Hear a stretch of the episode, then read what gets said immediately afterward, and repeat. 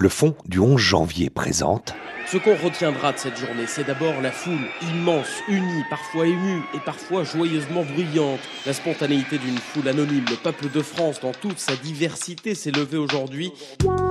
Racisme, préjugés, théorie du complot, antisémitisme, éducation aux médias, laïcité.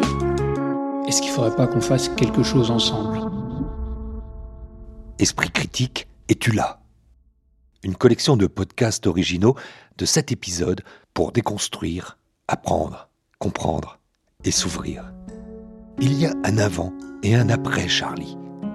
La génération qui vient va devoir, devra être résiliente, éclairée, critique et armée face à l'influence des réseaux sociaux, l'enfermement algorithmique, face aux manipulations, à la montée des extrémismes et des radicalités.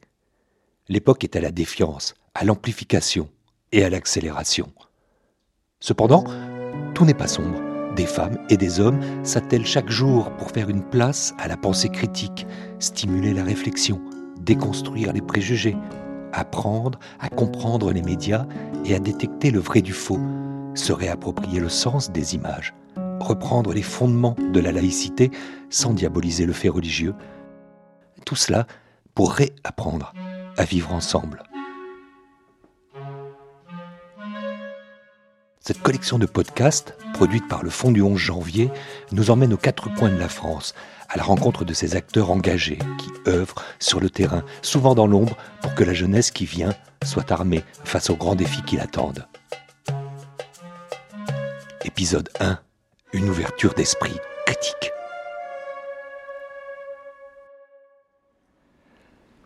Jean-Marie Destré, vous êtes le délégué général de la Fondation Caritas France.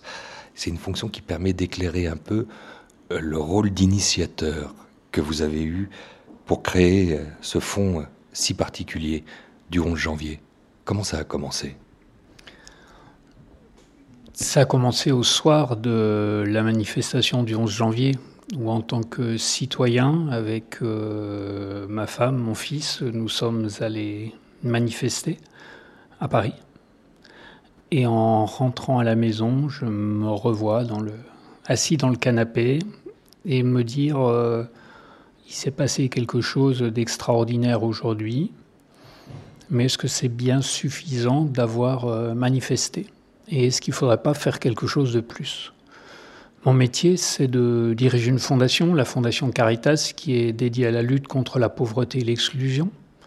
Donc on est à la fois loin de ces thèmes de la radicalisation, du terrorisme, et d'un autre côté, on sait intuitivement qu'on en est aussi très proche. Et c'est ce soir-là, j'ai pris mon téléphone et j'ai appelé quelques collègues et je leur ai dit euh, est-ce qu'il ne faudrait pas qu'on fasse quelque chose ensemble? Et on s'est retrouvés euh, très rapidement, 48 heures après, au Centre français des, des fonds et des fondations qui regroupent euh, plus de 300 fondations en France qui sont dans tous les champs de l'intérêt général. Et là, nous, voilà, je leur ai dit, j'ai vraiment l'intuition qu'il faudrait qu'ensemble, on, mette des ressources euh, ensemble, qu'on s'inscrive dans du temps long pour euh, essayer d'apporter une réponse à ces problèmes qui ont secoué notre société. Et on était face à une page blanche qu'il fallait écrire ensemble. Aujourd'hui, nous ouvrons cette collection par un voyage, un départ vers Bruxelles où sont réunis pour une journée de rencontres et d'échanges quatre associations françaises soutenues par le Fonds du 11 janvier et quatre associations belges sélectionnées dans le cadre de l'appel à projet hashtag Médiaéduc. Nous vous proposons la restitution de cette immersion dans le chaudron de l'échange et la fusion des idées qui a pu se réaliser dans le cadre du partenariat tripartite avec la société Thalys, la Fondation Roi Baudouin et le Fonds du 11 janvier.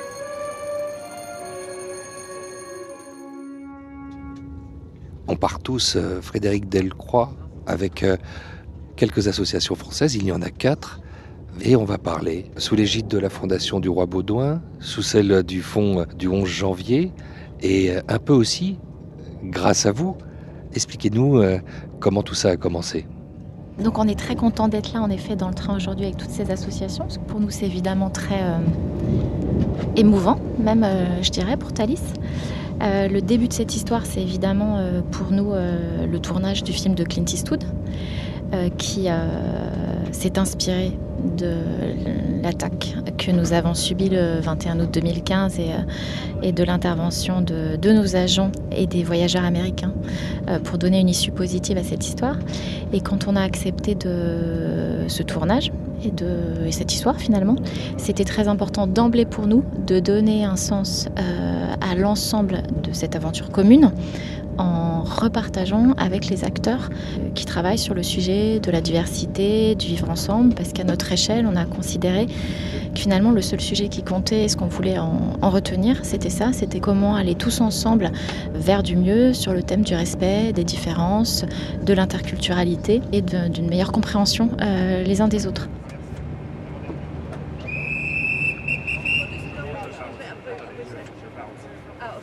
On s'est rendu compte que personne n'avait la compétence, l'expérience pour répondre à ces problèmes sociaux que nous venions de vivre ensemble. Jean-Marie Destré, Caritas France. Et donc le pari a été de dire, euh, nous sommes extrêmement différents parce que nous avons trouvé autour de la table euh, la Fondation de France, mais euh, la Fondation SNCF, euh, la Fondation du Mémorial de la Shoah, euh, la Fondation Caritas, une fondation bancaire, une, petite fondation familiale, la Fondation Hippocrène, voilà, différentes fondations. Et puis, nous avons aussi réuni le Secours islamique, la, la, présidente de tous les mouvements de scout et guide en France. Nous avons réuni des gens extrêmement différents. On est très différents et pourtant euh, on s'est réunis pour mettre évidemment un petit peu d'argent. Marianne Echette, déléguée générale de la Fondation SNCF. On a tâtonné, hein on a tâtonné, on s'est dit mais comment on prend le, le sujet? C'était pas facile, on a beaucoup réfléchi, on s'est entouré d'experts, etc. Et puis euh, voilà, on, on, a soutenu en quatre ans hein, 50 euh, associations. Euh, voilà, c'est un, un, beau, beau sujet sur des sujets donc de la formation en général, enfin globalement de la formation à l'esprit critique pour la jeunesse et aussi euh, pouvoir outiller la communauté éducative. Hein. On avait ces, ces deux volets-là. Je crois qu'aujourd'hui, le bilan est assez positif. Okay. Allez vers la voiture 5, madame. 5. Aujourd'hui, c'est tout le monde ensemble. Donc, c'est vrai que pour nous, c'est très, euh, très émouvant. C'est un petit peu comme si on bouclait la boucle.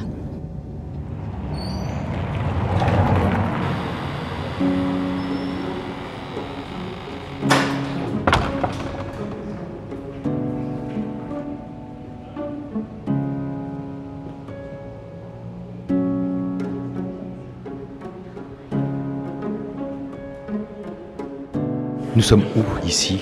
Nous sommes à la Fondation Roi Baudouin, à Bruxelles. Donc, euh, le cœur historique de Bruxelles. Dans le cœur historique de Bruxelles, oui. Fabrice de Kharkov, coordinateur de projet, Fondation Roi Baudouin. Qu'est-ce qui se trame? Ah ben on va discuter de choses très sérieuses aujourd'hui euh, sur l'éducation aux médias, la lutte contre les préjugés euh, et les discours de haine, dans, dans le cadre d'une rencontre franco-belge inédite. Vous avez réuni qui? Alors on a réuni des porteurs de projets soutenus par la Fondation Roi Baudouin euh, avec l'aide de, de Thalys euh, et des porteurs de projets soutenus par le Fonds du 11 janvier euh, qui travaillent sur des thématiques semblables euh, et qui vont euh, échanger des idées, des pratiques et espérons aussi des pistes de solutions par rapport à des, des problématiques très contemporaines comme euh, les fake news, les théories du complot, euh, et comment on peut aider les jeunes à, à devenir plus critiques vis-à-vis -vis des médias qu'ils consomment et dont ils sont eux-mêmes producteurs. Aider la communauté scolaire aussi à développer des outils pour euh, travailler sur ces thématiques-là. Euh, et voilà, le reste c'est à, à venir. Ça commence? Ça commence, voilà.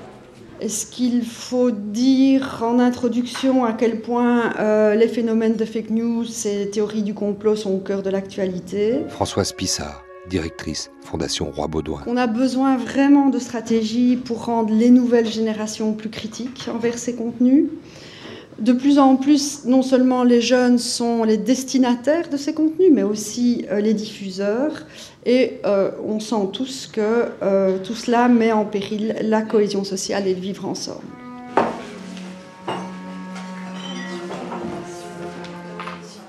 Donc maintenant, on va entrer dans le vif du sujet, avec en prélude à vos échanges deux interventions D'une part, Patrick Vernier, donc président du Conseil supérieur de l'éducation aux médias. La parole est à vous. C'est peut-être mieux de prendre le micro quand même. Oui, bien sûr.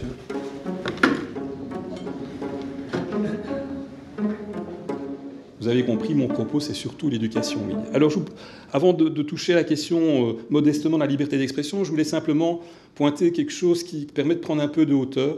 Toutes ces questions liées à notre environnement médiatique, euh, à l'activité citoyenne, à l'expression, mais ce n'est pas neuf. Euh, ici, je m'appuie sur le concept de pharmacone. Désolé si je n'ai pas la bonne prononciation, je n'ai pas fait de, grec ancien.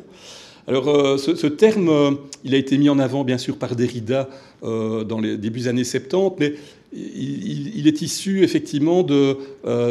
il a été pointé, en tout cas, dans le dialogue de Phèdre, écrit par Platon. Et ce pharmacone désigne à la fois euh, enfin une substance qui est à la fois le remède et le poison, quelque chose qui contient en lui-même une ambivalence permanente. Alors je vous demande simplement de considérer que nos environnements médiatiques, les réseaux sociaux, les médias sociaux, peu importe, contiennent potentiellement à la fois le remède, et je crois que tous les jours, on peut montrer aussi tous les, aspects positifs de notre activité euh, médiatique, mais aussi euh, un style, le, poison, cette ambivalence permanente qui caractérise notre environnement médiatique. Hein, Platon, d'ailleurs, dans, ce dialogue, euh, désigne cette ambivalence en, prenant appui d'abord euh, sur euh, Platon lui-même, qui dit que si les sophistes ont pris le contrôle des esprits, c'est parce qu'ils ont pris le contrôle de la technique de l'écriture, forme médiatique évidemment initiale. Voilà, on, constate dans ce dialogue de, Phèdre qu'effectivement, il y a cette ambivalence permanente. Et je pense que tous, d'une façon ou d'une autre, peu importe la thématique et la nature de nos projets, nous travaillons euh, dans cette ambivalence permanente.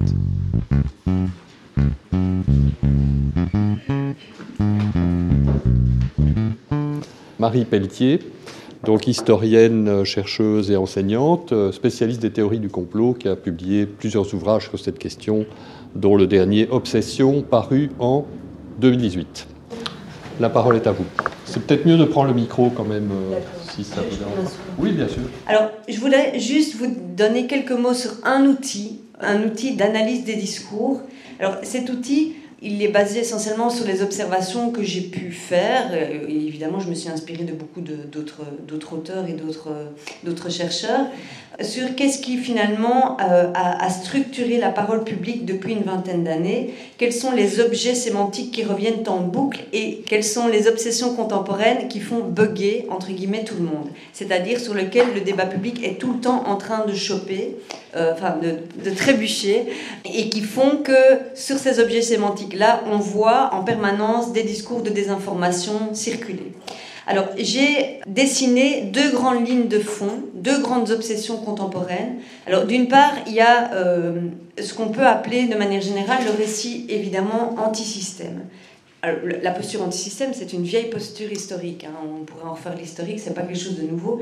Mais disons qu'à partir de l'entrée dans les années 2000, on a eu une série d'acteurs idéologiques qui ont proposé un contre-récit, donc à ce qui serait le discours officiel, dans ce contre-récit, ils ont particulièrement insisté sur la composante anti-système, donc anti-institution démocratique, on pourrait dire, et aussi très fort liée à la question de l'anti-impérialisme. Donc c'est une posture qui est très arrimée à l'imaginaire euh, anti-impérialiste, anti-camp occidental, anti-sioniste, évidemment aussi. Il y a, cette, euh, toute cette posture, euh, évidemment, qui vient charrier aussi de, de l'antisémitisme à la faveur de cette lecture-là. Et donc on a eu, depuis le 11 septembre 2001 notamment, toute une série de, de, théories du complot, notamment, qui ont utilisé cette posture anti-système, donc en disant en quelque sorte le système vous ment, le système étant désignant les médias et les, politiques comme travaillant main dans la main, il vous ment, il vous donne un faux récit sur les événements, et donc nous, on va vous donner le récit alternatif et on va vous donner la vérité sur ce qui s'est réellement passé. Donc ça c'est la, c'est la première grille, enfin la première ligne de fond euh, qu'on peut euh, vite, euh, enfin qu'on peut facilement reconnaître dans beaucoup de prises de position des uns et des autres. La deuxième ligne de fond, c'est celle que j'appelle la, la ligne de fond civilisationnelle, l'imaginaire civilisationnel. C'est que le, les années 2000, c'est aussi le retour de la question identitaire, et c'est aussi, évidemment, autour du 11 septembre 2001 notamment, c'est aussi la réactivation de tout le vieux schème civilisation barbarie, qui est un vieux, euh, un vieux mantra hein, dans notre histoire, évidemment, euh, mais, euh, mais qui a été réactivé, évidemment, à, la faveur notamment de l'événement traumatique du 11 septembre et de, de l'attentat contre le World Trade Center. Alors, cet imaginaire civilisationnel, il s'est beaucoup cristallisé ces 20 dernières années, notamment autour de la question de l'islam. Et évidemment, comme les attentats euh, sont des attentats qui sont commis par des personnes euh, se revendiquant de l'islam radical, euh, il y a eu une espèce de, Enfin, il y a quelque chose qui a été nourri, c'est une obsession de plus en plus grande à l'égard de l'islam et de ce qu'on peut appeler, ce que certains chercheurs vont appeler le problème musulman, c'est-à-dire des discours qui de plus en plus présentent l'islam comme un problème à régler dans nos sociétés ou une menace pour nos sociétés. Et donc, on a en fait ces deux lignes de fond qui cohabitent en permanence, parce qu'il ne faut pas croire que ces deux lignes de fond s'opposent. En fait, elles vont ensemble la plupart du temps. Merci à vous.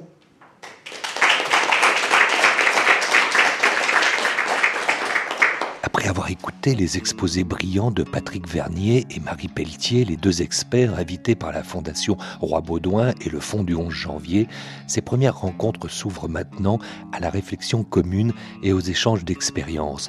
Les huit associations françaises et belges, travaillant chacune à leur façon sur ces thématiques, sont à présent réunies autour de trois groupes l'éducation aux médias, la déconstruction des préjugés et la lutte contre les propos haineux. De ce partage d'expériences devra naître une synthèse qui sera exposée à la fin de cette matinée studieuse et conviviale.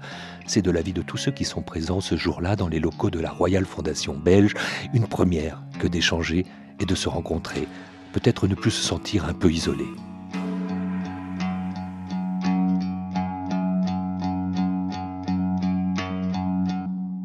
Rudy, vous allez être un très bon rapporteur. Je, rapporte énormément, moi.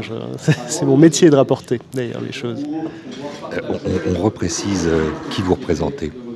Alors, Rudy Reichstadt, euh, eh je représente l'Observatoire du conspirationnisme au travers du média qui est, qui est, édité par notre association, qui est Conspiracy Watch, qui est un site d'approche critique des théories du complot, du conspirationnisme en général, du négationnisme également, et qui propose euh, à la fois des déconstructions de ces phénomènes-là et, de documenter ce phénomène de manière la, plus complète possible. Là, on s'est mis à quelle table? Quel groupe de travail? Au, groupe de la, déconstruction des préjugés. Voilà. Et évidemment, les théories du complot, elles, euh, elles naissent en partie des préjugés et elles les aggravent aussi, ces préjugés en retour. Euh, donc on est en plein au cœur du sujet. Donc moi c'est Olivier Leleu, donc euh, je travaille donc à la Fondation Roi Baudouin, mais particulièrement au musée Bellevue, qui a alors il y a deux parties dans, le musée. Il y a une partie musée, hein, comme son nom l'indique, mais on fait aussi pas mal d'animations sur la citoyenneté, la démocratie, la justice. Et donc, euh, je suis enseignant détaché et j'anime et je crée les workshops pour le musée Bellevue. Et bon, on en a fait un justement cette année sur les préjugés, la déconstruction des préjugés. Et donc euh, voilà, je trouve que c'était l'occasion de, discuter avec vous euh, de tout ça et de voir un peu vos retours d'expérience aussi sur ces sujets. Donc je suis Souad, Souad Belladad, fondatrice de Citoyenneté Possible en France, qui, qui lutte contre racisme et antisémitisme et discrimination puis comme on en a marre de lutter contre, on est euh, maintenant vraiment décidément en faveur du dialogue citoyen et de la, cohésion sociale. Et on, travaille sur le terrain, euh, d'une part en intervention auprès de jeunes, sur les questions de, code commun, de, de, langage. On est très obsédé par la question du langage. Et puis beaucoup, beaucoup sur l'accompagnement des adultes, des acteurs de terrain, des travailleurs sociaux. Euh, parce qu'ils auront beaucoup plus d'impact sur les jeunes et sur ces questions justement de déconstruction de, préjugés et, surtout, mais peut-être on va y revenir, euh, sur euh, une fois qu'on a dit que la théorie du complot, ça existait, voilà comment ça marche, comment faire pour travailler sur les affects? Parce que la plupart du temps, nous, on a des gens qui, bon, bah, la belle affaire. Ok, on sait, d'accord, on a compris, mais ça ne modifie pas pour autant en fait euh, la, le ressenti profond. La réponse paresseuse, longtemps, ça a été de, ridiculiser cette théorie du complot en disant finalement tout ça, ces gens-là sont des dingues. C'est un phénomène mental, un trouble mental, psychique, et donc pas la peine de s'en occuper en manquant, en passant à côté du fait que euh, non, ces choses-là relèvent d'un discours politique. Euh, éminemment politique et que euh, on n'est pas dans un phénomène clinique qui est l'ordre de la paranoïa par exemple, on est vraiment dans un discours politique. Et donc ce que propose un média comme celui dont je m'occupe, Conspiracy Watch, c'est de répondre aux arguments complotistes parce qu'on estime que tomber dans une théorie du complot, ce n'est pas anormal. On n'a pas besoin d'être euh, psychiquement dérangé pour devenir complotiste. Il y a plein de bonnes raisons, entre guillemets, euh, des biais cognitifs, etc., qui font qu'on est séduit par ces contenus-là. Donc l'idée, c'est d'y répondre, argument par argument, euh, et de mener ce travail critique en misant sur bah, ce qui reste de cartésianisme, enfin en tout cas d'esprit critique quand même dans nos sociétés, puis en, faisant ce pari un peu, un peu optimiste, c'est vrai, même si par ailleurs on a de très bonnes raisons d'être pessimiste, je suis d'accord. Euh, voilà. Patrick Vernier, à quelle table je me trouve là? Alors c'est la table éducation aux médias. Qu'est-ce qui vient de se dire? Ce qui est pointé ici, effectivement, c'est quand même les témoignages d'associations de, dispositifs euh, euh, français comme belges qui montrent la difficulté euh, et la posture qui devient de plus en plus complexe pour un journaliste qui doit à la fois montrer les limites et les qualités de son métier de professionnel d'information, mais en même temps travailler sur des, notions comme éveiller la curiosité par rapport à l'information, euh, continue aussi à travailler à l'émancipation critique, y compris par rapport à son propre travail. Donc voilà, c'est de, nouveau cette, complexité qui est mise en avant et que des journalistes, euh, bon, manifestement, se préparent de plus en plus, en tout cas sont confrontés à ces, postures qui changent par rapport à, à leur euh, rôle dans l'éducation média on voit bien en observant ce qui se passe qu'on est loin du compte et que nos systèmes démocratiques sont loin de garantir euh, à chaque citoyen euh, le minimum de compétences médiatiques euh, nécessaires à évoluer dans cet environnement médiatique contemporain. Donc je veux dire par là qu'il y a sans doute un décalage entre la volonté politique exprimée et les actes. Moi, je n'ai jamais rencontré de parti politique ou d'homme politique qui était contre l'éducation média. Par contre, quand il s'agit de concrétiser, de voir structurer de manière systémique l'éducation média dans le système scolaire, quand il s'agit de renforcer le rôle d'acteurs sociaux, culturels sur le terrain, euh, il y a parfois une déperdition forte, hein, un décalage entre le discours et les actes politiques.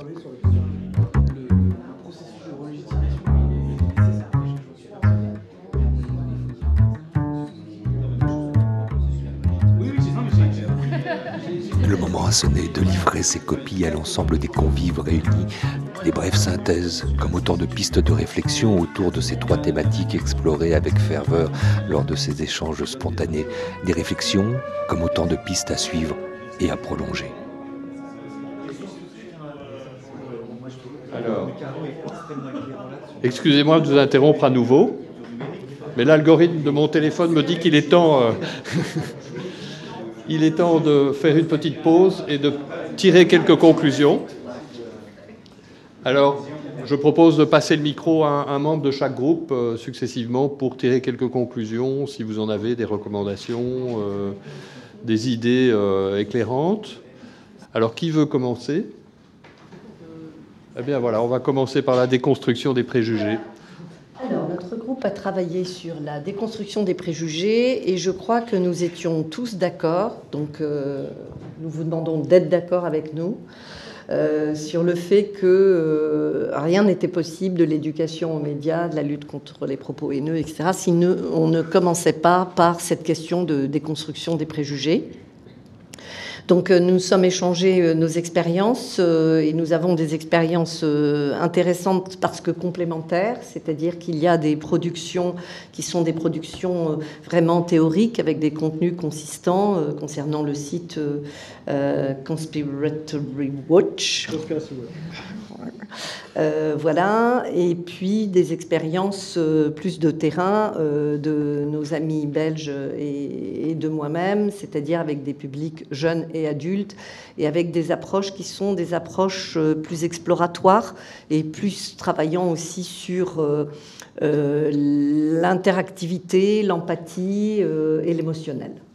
Parce que nous avons fait un premier constat c'est que pour nous, l'approche rationnelle, elle est euh, vraiment insuffisante, puisque la haine étant un objet qui ne répond pas du tout à du rationnel, euh, il nous semble qu'y répondre de, façon euh, voilà, logique, argumentée, rationnelle, n'est peut-être pas toujours approprié, ou en tout cas est incomplet. Et un point qui nous a euh, beaucoup frappé, c'est euh, la question de euh, l'absence ou le déficit de ce qu'on appelle le récit alternatif, c'est-à-dire arriver à sensibiliser sur le fait que les préjugés, quand ils sont négatifs, c'est pas bien, le propos haineux, c'est pas bien. et oui, d'accord, mais qu'est-ce qu'on propose euh, en échange? Quelles sont, euh, en dehors de valeurs abstraites, qui seraient la République, qui serait l'égalité, etc., mais euh, comment en fait on arrive à mobiliser aussi fortement dans un récit alternatif? Et un autre point qui est aussi très important, et notamment mm, beaucoup pour nos, amis belges, c'est la question de la réciprocité. C'est-à-dire que comment demander à des jeunes de déconstruire en fait des préjugés et euh, des discours complotistes euh, si ce travail ne se fait pas à échelle de toute la société, dont les pouvoirs publics, dont euh, l'État.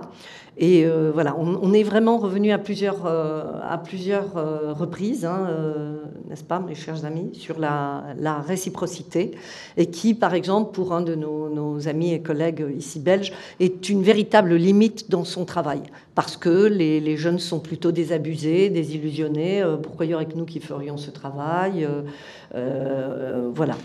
Groupe éducation aux médias. Le premier bilan qu'on peut tirer, euh, sur lequel on est un peu tous d'accord, c'est que la première finalité de l'éducation aux médias, c'est d'enseigner l'esprit critique, de ne pas être dupe de ce qu'on lit, que ce soit dans les médias traditionnels ou euh, dans les médias non traditionnels. Donc euh, tout ce que ça implique, notamment en termes de réseaux sociaux, mais de manière beaucoup plus large. Delphine Roucotte, rédactrice en chef adjointe de l'association Entre les lignes, le monde.fr.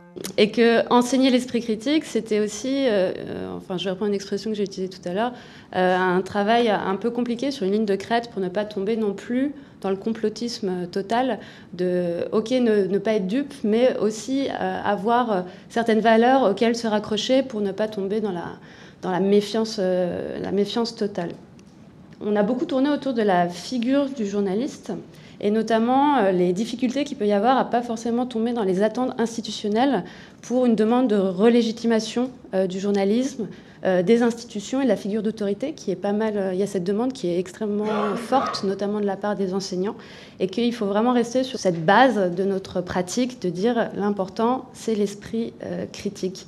Il y avait aussi cette idée de, que c'était très important de remettre en cause l'industrie journalistique, mais pas forcément la figure du journaliste il a aussi été euh, évoqué l'idée que euh, peut-être les journalistes ont eux aussi besoin euh, d'éducation aux médias, de se, recentrer sur leurs pratiques professionnelles et sur leur, sur leur éthique. Et qu'il y a aussi un besoin de créer des outils à mettre à disposition des enseignants et des enseignantes en classe pour pouvoir pérenniser ce travail qui est fait via des interventions ponctuelles pour inscrire l'éducation média dans une, une démarche sur le long terme.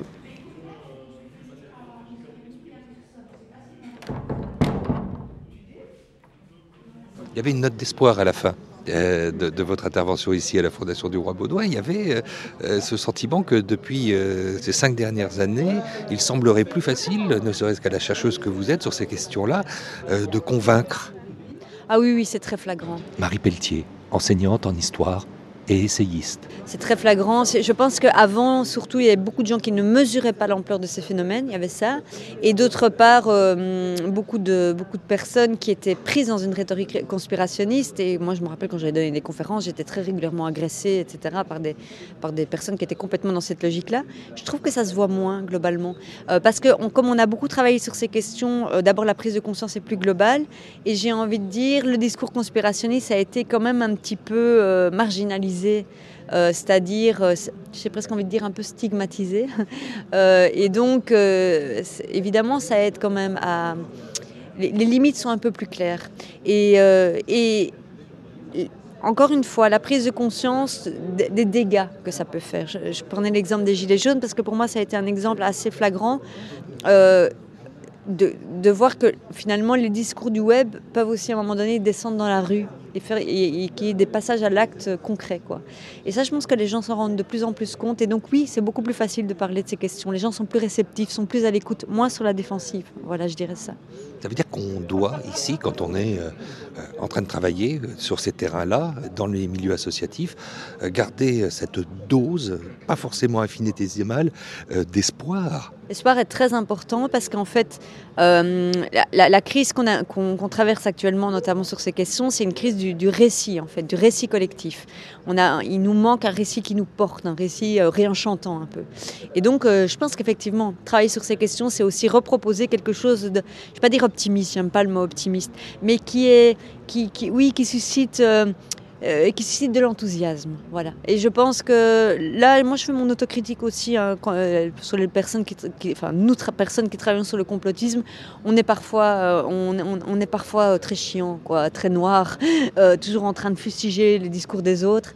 et il faut qu'on ait, on ait à proposer quelque chose qui, qui donne envie un peu. Ça, je pense qu'on doit continuer à travailler à ça.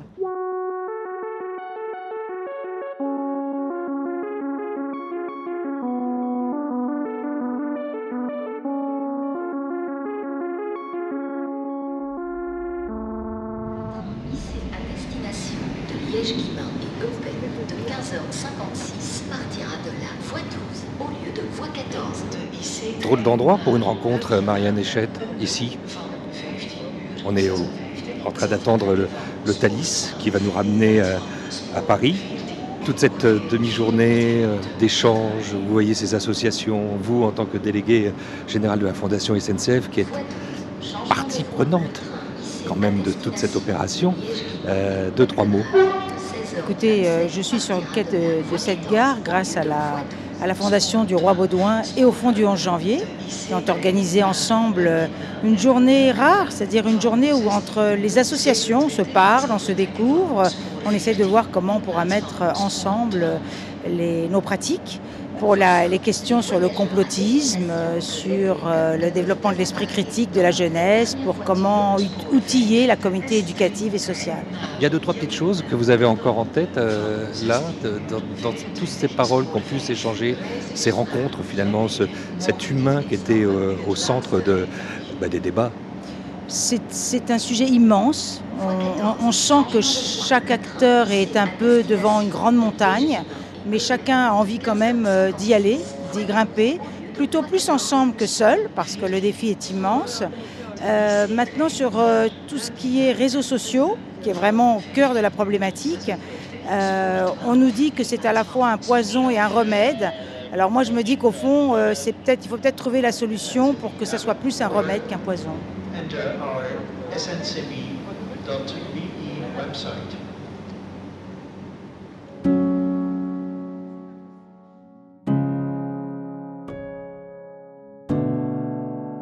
Il y a un certain nombre de citoyens aujourd'hui qui, qui décrochent du projet commun. Jean-Marie Destré. Si on prend ça comme une fatalité, je pense que voilà, on court, on court, on court vraiment à la catastrophe. Donc notre, notre capacité, nous, Fondation, qui sommes dans le temps long, qui avons le privilège immense d'avoir d'autres sources d'information, qui avons le privilège immense de rencontrer des porteurs de projets qui ont une pêche incroyable, qui sont porteurs d'une vision, eh bien, je dirais, c'est à nous aussi, euh, Fondation, à, aider, à faire connaître ces initiatives. Et c'est tout le sens des projets soutenus par le Fonds 11 janvier, nous souhaitons faire connaître ces initiatives pour justement euh, ne pas donner la parole uniquement aux défaitistes, aux collapsologues, mais montrer que, sans angélisme, il y a quand même d'autres manières d'aborder notre société aujourd'hui et que si on, si on le veut, si on est déterminé, si on est courageux, il y a moyen de construire d'autres types de, relations qui ne sont pas basées sur la violence conflictuelle, mais qui sont basées sur, euh, sur le respect, sur le, sur le dialogue.